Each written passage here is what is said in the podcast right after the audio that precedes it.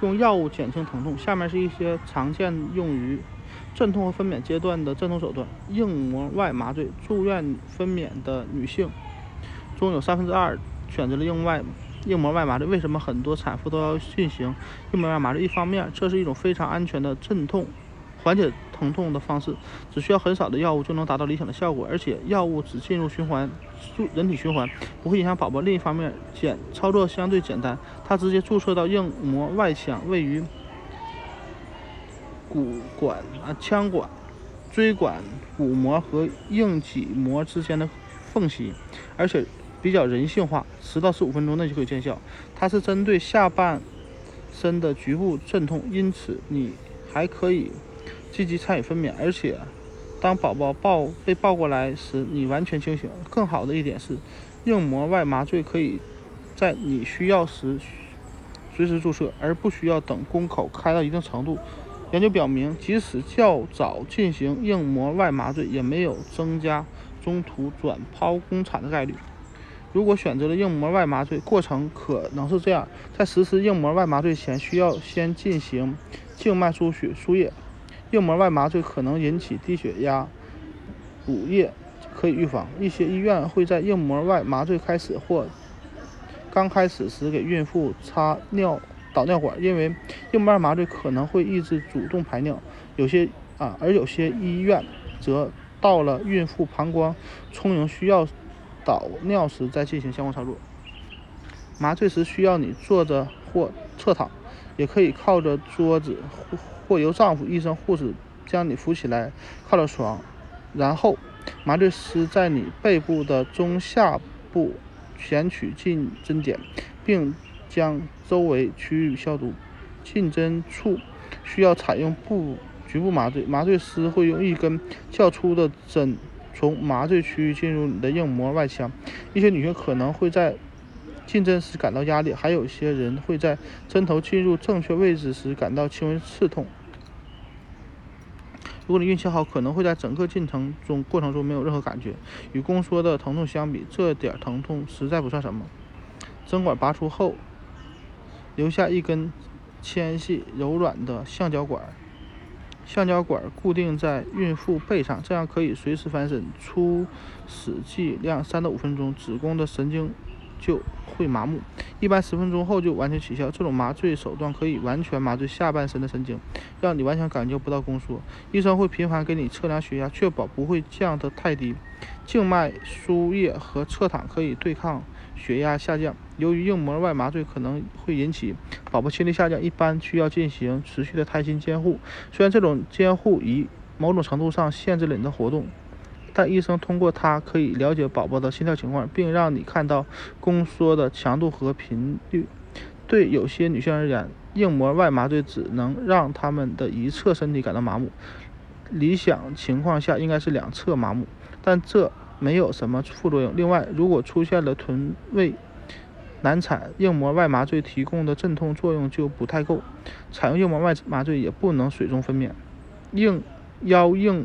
联合麻醉，要用联合麻醉的效果和一般的硬膜外麻醉相同，需要的药物更量更少，并不是所有的医院和麻醉师都能进行这种麻醉。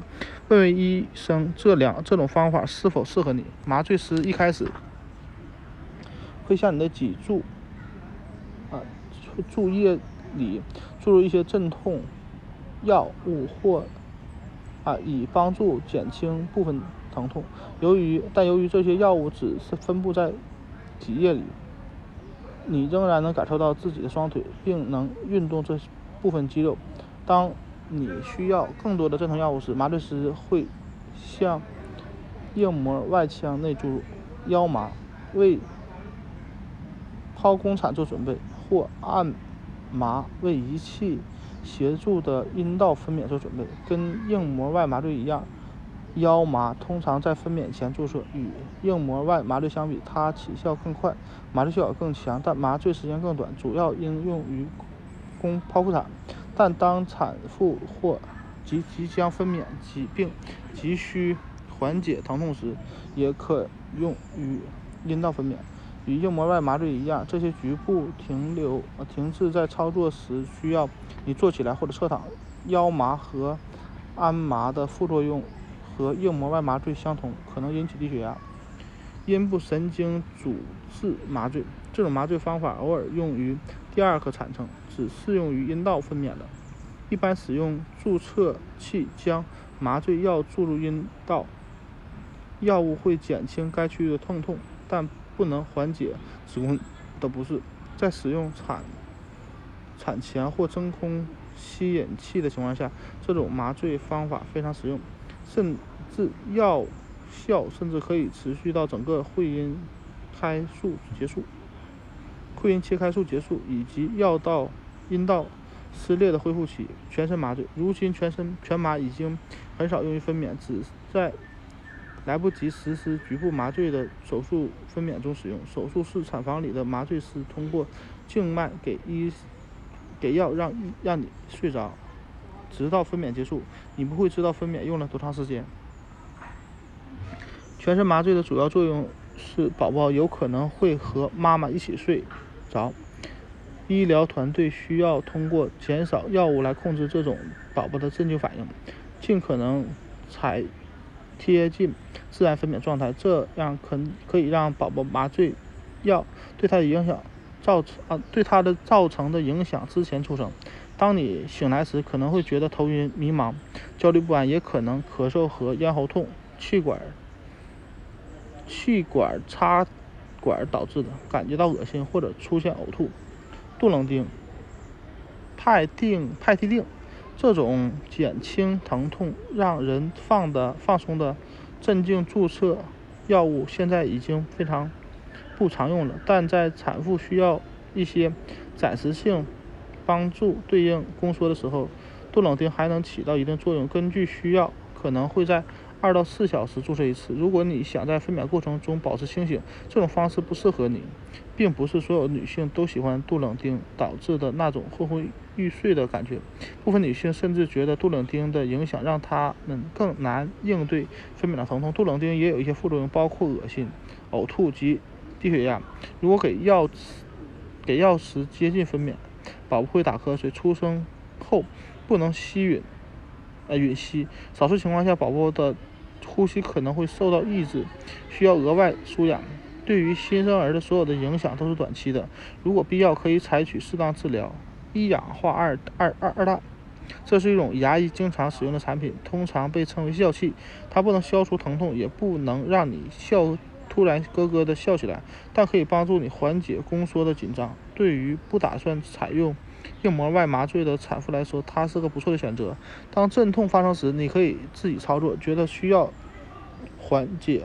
疼痛时吸入吸几吸入几口，觉得不需要时把它放在一边。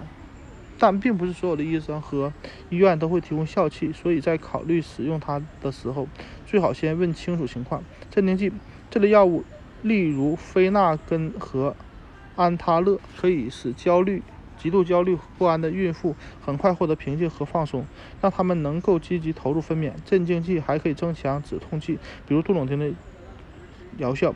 和止痛剂一样，镇定剂也要在真正临产时才能使用。如但如果产妇的焦虑已经减缓了分娩过程进程，它也可以偶尔在产程早期使用。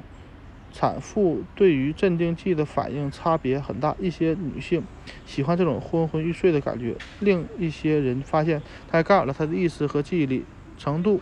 剂量不同会造成很大区别，小剂量使用可以减少孕妇的焦虑，大剂量使用则会引起口齿不清和两次宫缩之间的瞌睡，不利于准妈妈运用分娩培训班中学到的分娩技巧。镇定剂对宝宝的影响非常小，但大部分医生都建议，除非万不得已，否则不要使用。如果你觉得自己在分娩时太焦虑，现在可以学一些非药物放松技巧，比如冥想、按摩、催眠等，这样。就可以避免使用这类药物了。